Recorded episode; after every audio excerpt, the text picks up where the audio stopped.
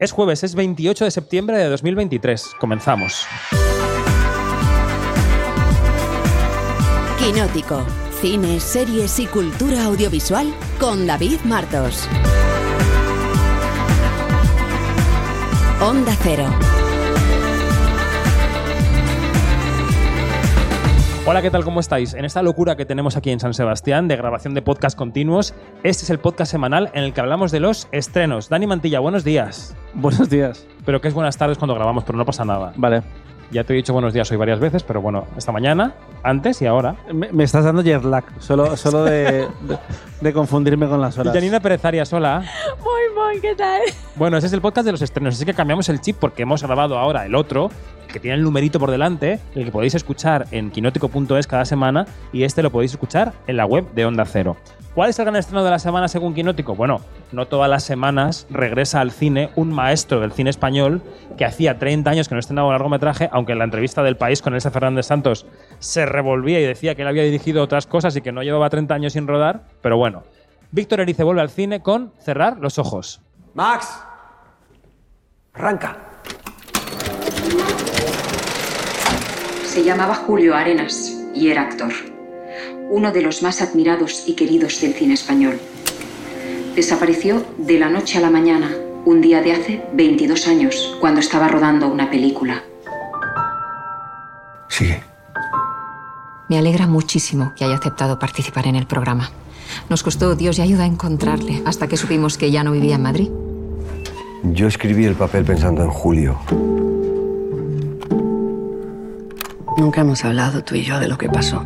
Leí que en el último viaje que hizo en coche alguien le vio y que iba acompañado. Así suena el tráiler de la película, un tráiler de una película que vimos en el Festival de Cannes, que ya se nos queda un poco atrás, ¿no? Porque estamos en San Sebastián, pero yo recuerdo ese pase eh, que se produjo entre todos los pases en los que yo me dormía. Porque yo en Cannes siempre he hecho un sueñito en las películas. La Power Nap. Sí. A veces es Power Long Nap. Pero en este caso, que es una película de tres horas, una película lenta, reflexiva, muy emocional, yo no me dormí en ningún momento, me quedé pegado a la pantalla con la historia de este director veterano, una especie de trasunto de Erice, al que da vida Manolo Solo, que em, inicia un camino como de recuperación, de reconexión con el cine, con, en búsqueda del personaje de José Coronado, en consultas con el personaje de Ana Torrent, que repite con Erice. Em, voy a poner un corte de Manolo Solo en nuestra entrevista en el Festival de Cannes, eh, en el que él me decía lo difícil que había sido rodar con Erice, y ahora comento una cosa. Él tiene su carácter fuerte, es una persona que minuciosa y exigente y que quiere las cosas como él las quiere, a su manera. Eh, no siempre fue fácil, pero creo que hubo un entendimiento igual más tácito que verbalizado entre los dos. Y lo que comento es que yo eh, mm, titulé la entrevista por ahí en Cannes y a Manolo Solo no le gustó. Y te va la marcha y lo vuelves a poner. No, no, no. Lo que digo es que él pensaba, yo soy transparente, él pensaba que no representaba la conversación. Y, y como en ese caso fui yo la persona que transcribió la entrevista porque eh, nos lo repartimos ahí, Tienes razón. ahí ese día. No, no, lo dijo tres veces. Quiero decir, No, sí. a ti te pueden sacar de contexto una cosa que dices una vez y que está un poco, un poco pillada tradición. Pero Manolo, si nos estás escuchando ahora, si dices algo tres veces, igual es que lo piensas. No, no, no. Y además yo creo que entiendo perfectamente el vértigo, eh, la presión de un festival internacional. Mm. De, volver a, tra- de volver a trabajar con Erice, o sea, trabajar con Erice que vuelve al cine. Yo entiendo que todo el contexto es muy fuerte y que en ese momento a lo mejor eh, eh, te- te- dices cosas que no acabas de, ¿no? de, de sopesar. Pero tiene mucha verdad lo que él dice. Y por otra parte, tampoco eh, vamos a descubrir nada nuevo. Es decir, Víctor, iba a decir Víctor, nuestro amigo, no, Víctor Erice no ha dado entrevistas. Víctor Erice no fue al país, Festival sí. de Cannes. Bueno, ha dado, española dio un rato. ha dado dos entrevistas en, se- en seis meses. Eh, Víctor Erice no estuvo en el acto de la academia. A Víctor Erice es una eh, persona particular y es un artista genial, pero pu- puede ser dos cosas a la vez. Puede ser un, un gran talento y puede ser una persona de difícil trato. Que Aquí- puede, Sí. puede que sea eh, el caso. Creo que, ¿sabes por qué te gusta tanto cer- cerrar los ojos? Por un comentario que he visto estos días en Twitter, donde no escribo, pero sí leo a veces, poco, que decían que era la película más Garci de Erice. Es que yo soy muy fan de Garci y creo que Garci provoca un disbelief que tú tienes que asumir cuando llegas a su cine, de que te vas a otra época, a otro mundo, a gente que construye las frases como nadie habla. O sea, la gente que construye las frases como si fuera un libro de, Pepit, eh, de, de José Valera. Quiero decir, mm, no sé. Y me parece que es un universo en el que si te- zambulles es maravilloso. Y Janina debería decir algo porque está muy callada. Mm. No, es que estoy, estoy así viendo. Pero micro, micro, micro. Ay, pero mira, es que fíjate, es- se me había olvidado lo del micro y tengo todo el día con un micrófono en la Es mano. verdad. No, no, no, es verdad, es verdad. Este, que habla como los libros de, de, de Marcé. De También. Juan Marce. Exacto. Ahora que lo dice, sí es cierto, sí es Y te olvides de muchas cosas en cerrar los ojos, de la peluca de Manolo Oye, del maquillaje, oye, sí, sí, sí, de los sí. planos sí, sí. largos, de las relaciones humanas, como ya no se producen. Yo creo que hay conversaciones más largas en la película que en la vida. Sí. sí. Eh, es una película de episodios, tú decías lo de las power naps de, de los festivales. A mí me pasó, la película la vi muy fresco, salvo eh, cuando sale Soledad Villamil, que tiene una conversación muy larga. A mí Soledad estuvo dos minutos en pantalla, cuando creo que fueron igual 15, Pregunto por la 15, conversación, 15 o 20. en sí. plan, ¿Qué dice aquí? Porque es que me he quedado frito, la verdad. No, me gustó, me gustó y era, era una película película, que, que me, que me daba miedo, pero tenía un pozo sobre todo. Y, y tú te das cuenta cómo era una película importante mientras estabas viéndolo, por cómo... De amor al em, cine, ¿no? Y, y- y también de reflexión sobre su propia carrera, sobre las películas que rodó, pero también sobre las que no rodó. Esa secuela del sur que, que nunca, nunca se haría eh, realidad. Y creo que es uno de estos trabajos donde dices esta expresión americana de mm, no me encanta, pero la admiro. Y creo que es un poco lo, sí que, lo que me pasa. Yo creo que la marea promocional que Avalon creo que ha hecho bien de atraer al público al, ci- al cine para ver lo nuevo de Erice va a hacer su trabajo. Creo que mucha gente va a querer ir a ver qué ha hecho Erice, pero yo creo que una vez vista, los fans de Erice van a salir satisfechos de haber gastado su dinero en tres horas. Lo nuevo y lo viejo, porque yo creo que- aquí han sido muy inteligentes en Avalon porque han reestrenado las primeras películas Mm. del director y quien ha querido, eh, y supongo que no, sé- no sé cómo ha sido el estreno, la verdad, porque no sabía de festivales, cuántas copias, igual vivías en una ciudad donde no, no podías hacerlo, pero has podido ver en la gran pantalla El espíritu de la colmena o El sur. Y mm, creo que en ese sentido Avalon ha hecho un gran trabajo porque ha convertido en un evento algo que lo es, es el regreso al cine de eh, Javier Erice, eh, Víctor Erice. Que hay que cambiar el micro de Janina, porque hay interferencias. Estos son los cambios de micro del directo. Es que llevamos tanto tiempo grabando el podcast que ya lo que no me extraña es que no nos corten la luz. Bueno, em, decía esta mañana, por cierto, aquí Enrico González Kuhn, el distribuidor de Caramel, que cree que uno de los factores para que el Sol del Futuro haya ido bien es haberla vinculado con Caro Diario y estrenar Caro Diario la semana anterior. Porque la gente en su cabeza enlaza las dos experiencias y, y- y ve las dos, ¿no? En el cine. Sí. Bueno, pues. Sobre todo porque es un público ma- más, adulto, más adulto y, y que tiene ma- más, recuerdo y que de repente si la pelas a una película hace la conexión y dices, no solo quiero ver la nueva, sino que me apetece ver la anterior. Efectivamente. Bueno, cerrar los ojos es el estreno de la semana para nosotros, pero Woody Allen estuvo en Venecia hace muy poco, después en Barcelona haciendo promoción, en una comedia francesa, la ha rodado en Francia, con Lou Delage, con Val- Valérie Lemercier, que no lo voy a decir bien, con Melville Popot. Es una comedia clásicamente Woody Alleniana, eh, de enredo, amor, muerte, que se llama Golpe de Suerte. J'ai appris un truc avec mon premier mariage, parce qu'un mariage réussi, ça se réveille pas. Ça devrait pas. Ça doit pas être qu'une corvée, ça doit rester quelque chose qu'on attend avec impatience. Fanny? Fanny Moreau? Croisé un type que j'avais pas revu depuis le lycée. Genre, pas que tu m'as reconnu. Je t'aurais reconnu n'importe où. J'étais fou de toi à l'époque. C'est incroyable de tomber sur toi. Je me m'avait dit que je lui plaisais, qu'est-ce qui se serait passé Y eh, vamos a recuperar el sonido de la rueda de prensa de Woody Allen porque él reconocía que había tenido suerte en la vida y, y la reflexión sobre la suerte que hacía Woody Allen, que la poníamos ya en un podcast en Venecia, creo que es bueno volverla a escuchar. Uh, I lucky my whole life. Really, I I had two loving parents. I have good friends. I have a wonderful wife and marriage, two children. I've I'll be in a few months. I'll be 88 years old. I've never been in a hospital. I've never had anything terrible happen to me. I've been very, very lucky my whole life. I when I started making films. All the people chose to emphasize what I was able to do well and to not hold me accountable for the things that I did poorly. They, they were very generous to me. And mm, I've been very lucky with my filmmaking, uh, and I've had over my lifetime much undeserved praise and enormous amount of uh, attention and respect. And so I have nothing but you know, good fortune, and I hope it holds out. Of course, it's early this afternoon, so. but, you know, so far I've been very lucky. Janina, ¿qué te pasó por el cuerpo cuando viste golpe de suerte?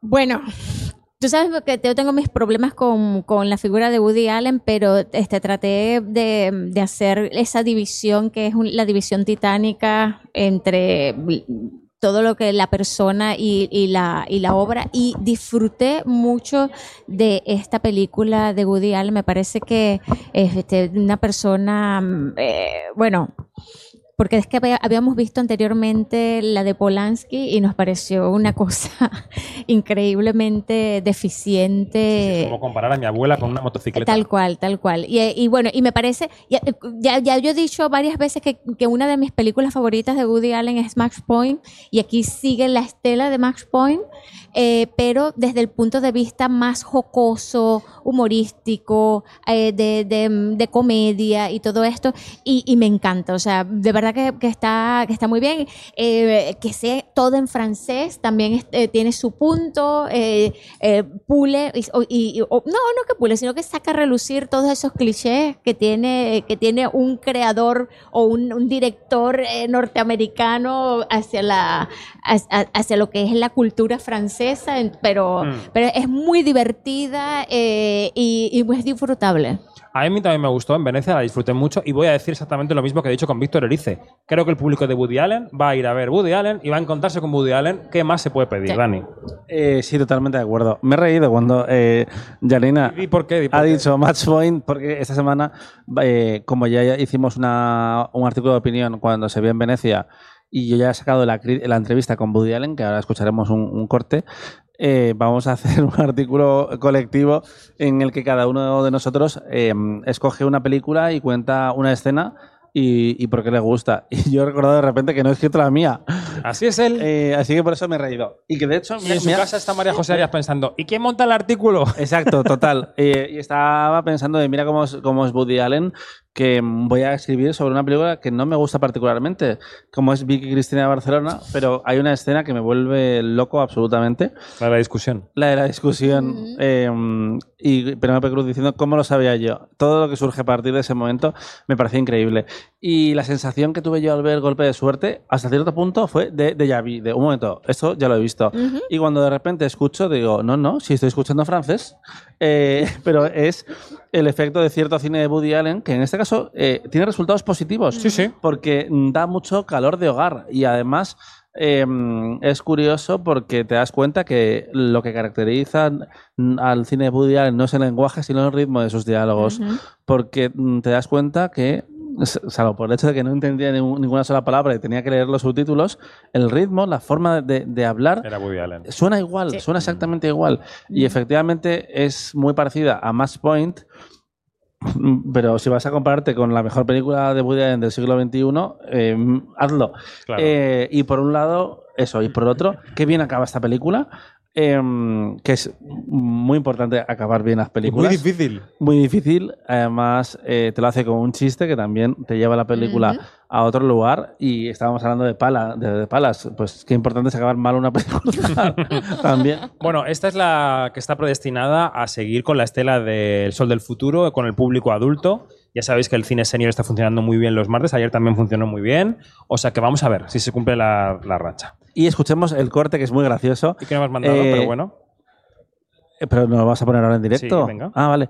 Eh, cuando Woody Allen cuenta, eh, le- le- se le pregunta en la entrevista que compartí con otros cuatro periodistas internacionales eh, que cuál es el defecto que cometió una y otra vez, el error que co- cometió en su cine una y otra vez. Y él dice que es ser un vago redomado, que él no es como Spielberg y como Scorsese, sino que a las 5 o a las 6 de la tarde, esté como esté el rodaje, esté como esté la escena, se va a casa. What, mistakes I make over and over. Um, I'm I'm I'm careless. I'm not a, a perfectionist. You know, filmmakers like Scorsese and Spielberg, they, they, they're, they, they're perfectionists. Everything is perfect. I never felt that way, and I'm lazy. Uh, uh, they go when they want to make a film. They go if they have to live in some terrible place. They go and live there for six months, and and, and they, uh, I, I make my films in New York or Paris or Rome, Spain. You know, nice places. I don't like to work too hard. At five, six o'clock at night, I go home. You know, they will say, "No, we're going to stay because I want to get this perfect. I want to shoot it one more time." I never do that. I say, "Good enough." Bueno, pues Woody Allen. Woody Allen es otra recomendación de la semana. ¿Habéis visto La ternura de Vicente Villanueva? La he visto. Venga, pues vamos a comentarla después de oír el tráiler. ¿Y hemos llegado a tierra? ¿Qué sucede, madre? Ha llegado el momento de que conozcáis el verdadero motivo de este viaje. A pocas millas de aquí hay una isla de muy reducido tamaño. Y solo yo conozco su existencia gracias a este mapa. Hijos, celebremos que hoy hace 20 años que vivimos sin mujeres en esta isla solitaria. Aquí hemos vivido felices, sin las voces agudas, los cambios de humor, las preguntas incomprensibles, las largas peroratas. Dios no quiera que se cruce en vuestro camino mujer alguna. Hemos llegado sanas y salvas a la isla que a partir de ahora será nuestra casa. Sobre esta tierra fundaremos nuestra diminuta república de mujeres. La ternura es una película basada en la obra de teatro de Alfredo Sanzol, que yo pude ver en teatro y que en este caso protagonizan pues, un elenco de actores, ¿no? Emma Suárez, eh, Alexandra Jiménez, Fernando Guayar, Carlos Cuevas, Gonzalo de Castro, Ana Moliner, creo que son los seis, ¿no? Bien. Mm. Y es una comedia que fantasea con la época de los piratas, las princesas, con los roles de género, una comedia de enredo. Eh, a mí me parece que, que, mm, que está bien, que no llega a la altura de la obra de teatro, porque es muy difícil no llegar, llegar pero que es un intento. A mí, a mí me pareció. Yo la vi todo el tiempo con una mirada de, de ternura, a mi vez, ¿no? De decir, qué bien que intenten esto.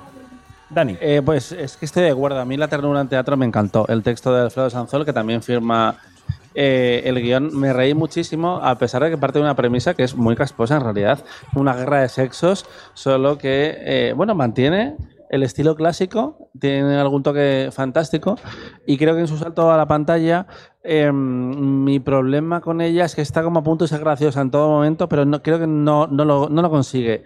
Y no es un desastre en absoluto porque no me lo parece. No lo es. Y creo que Emma Suárez está especialmente bien. A ver, a mí es que Emma Suárez me gusta el 99% Por de eso he dicho veces. especialmente, porque está bien, pero es que en esa película yo la veo. O sea, ¿sabes cuando ves a un actor, una actriz completamente entregada a la causa? Y, y al mismo tiempo, bueno, eso, es- eso está en el guion, pero por azares de la magia narrativa, ella no tiene que estar en escena tanto tiempo. Así que eh, es la protagonista de la película, pero no tiene tantas, tantas, tantas Es escenas. Lo cual es un truco eh, estupendo. Porque, Estaba feliz porque no rodaba mucho. eh, que yo, yo estaba viendo la película y pensando, es que podría estar mandando la nota de audio desde, desde su casa.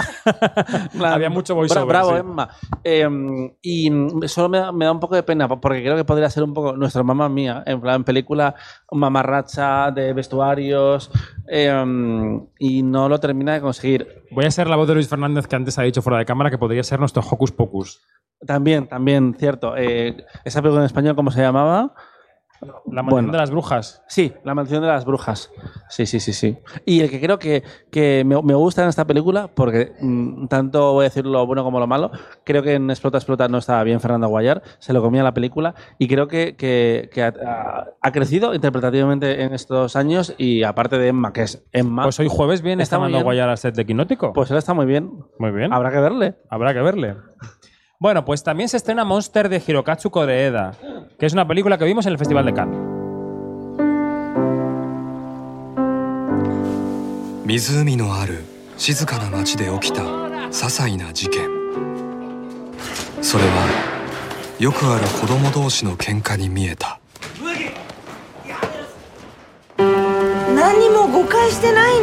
y que tiene una estructura medio rara, pero que cuando la pillas te arrastra completamente. Yanni, ¿recuerdas la historia de qué va un poquito y.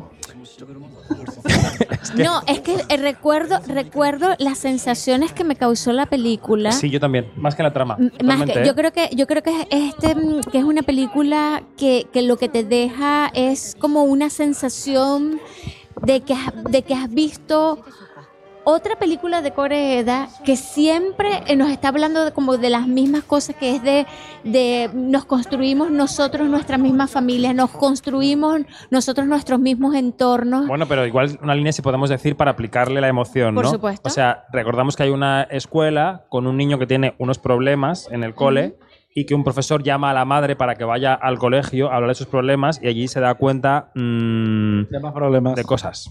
Sí. Sí, sí, sí. Y además aquí me interesa mucho cómo es la relación que se, que, se crea entre esos dos niños, Sí. eh, más allá del, del, de la, del ambiente del adulto, Ujú. ¿sí? Y, y tiene ciertos matices que me parecen que son muy, pero muy valientes de parte del señor Coreeda. De, de estructura, desde luego. Sí. Eh, Dani, que no tuvo un can muy afortunado, A ver, yo tuve, yo tuve un canal estupendo. de, digo, Pero- de, de percibir No, a ver, yo, películas. yo soy libre pensador. Eh, Tan libre como que entiende cosas que no están en el cine. pero en este caso el, el método de la estructura no es de Hirokazu, sino de el señor Kurosawa, que es el primero que contó la historia así en el ci- Bueno, no sé si fue el primero, pero el que inmortalizó este tipo de relatos con Ran, que es un poco un referente y el otro para que la gente en casa haga cuentas o Yo se pensé que era un si quiere ir. Rasomón. Es Rasomón. Ran es la de, la de los 80, ¿cierto? La perspectiva. Rasomón. Rasomón. eh, Que es ver la misma historia desde varios puntos de vista. Exacto. Sí, sí, sí, sí, Ese sí, es sí, el, sí. el detallito que yo no leí en la sinopsis. Em, y Close, Close. Yo creo que es Rasomón y Close, de Lucas Dont. Tiene un toquecito de las dos. Y sobre todo la personalidad de, de Corea, que es lo que decías tú. ¿Te gustó la película? Sí, a ver, eh, sí, sí, sí, sí, sí, sí. Muy bien. Pues también la recomendamos. Mm. Sí, Y nos queda solamente Qué bueno es el otoño de cine.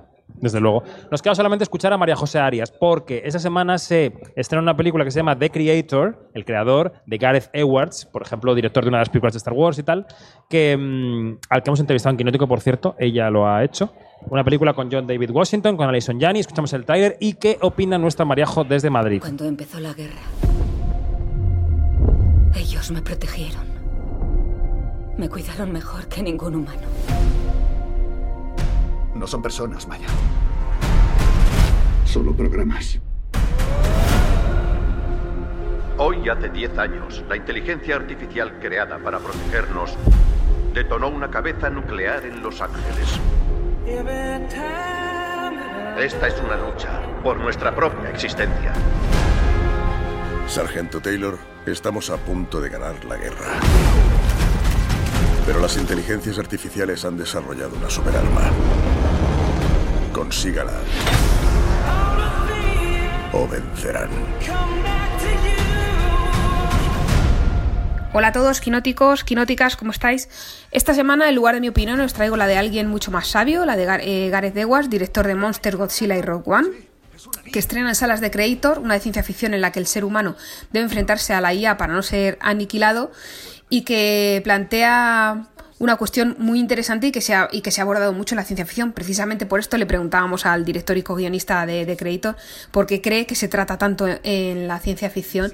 eh, bueno, pues la IA y los supuestos peligros que conlleva desarrollarla hasta según qué puntos. Y él comentaba que para él quizá tenga que ver un poco con la idea de colocarnos ante un espejo y plantearnos la pregunta si somos especiales, pero también un poco con la afición que tenemos los seres humanos a darle atributos de persona a todo tipo de objetos cotidianos y no tan cotidianos.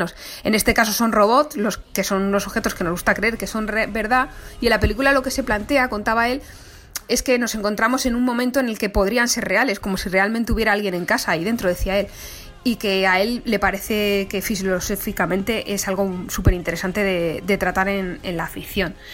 También le preguntaba eh, porque esta película tiene un mensaje muy claro, habla de la empatía, de ponerse en el lugar del otro, de abordar otras perspectivas y a lo mejor así entender que uno puede estar equivocado y que existen otros puntos de vista en, el mundo que si este mensaje él lo tenía claro cuando se puso a escribir y comentaba que, para él si te sientes a escribir una película y dices quiero enviar este mensaje a la audiencia vas a hacer una película terrible que en realidad él tiene unas ideas, se sienta a escribir y como hacia la mitad, pues entonces es cuando ya se da cuenta de hacia dónde van las cosas. Y habla, hablaba un poco de la idea de, escribir un guion como cuando guías a un niño, ¿no? Y de pequeño le crees que va a ser abogado, médico y de repente el niño crece y dice, no, quiero ser futbolista o lo que sea. Pues que el guion es un poco como un niño, ¿no? Que tú te puedes hacer una idea, pero llegado a un punto cobra vida y tienes que guiarle y ayudarle a encontrar su hueco y, en este caso su, su mensaje. Y bueno, esto es un poco lo que nos contó Gareth Edwards sobre su película, la tenéis en cines este viernes. A disfrutar.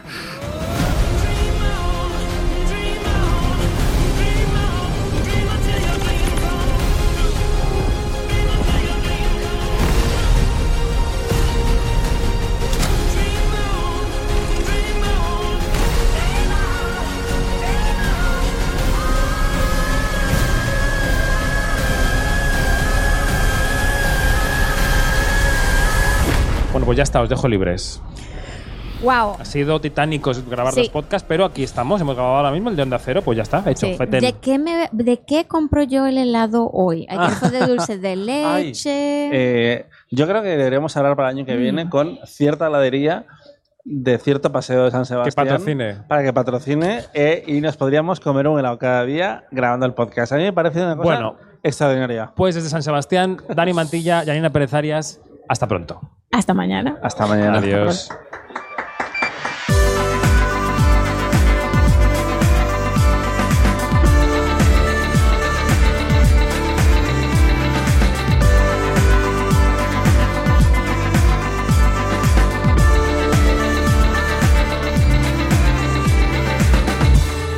Nos vamos, más información en quinótico.es, primera con K y segunda con C, y en nuestras redes sociales donde somos arroba quinótico. Gracias, y a todos los que estáis en directo, chao. Gracias.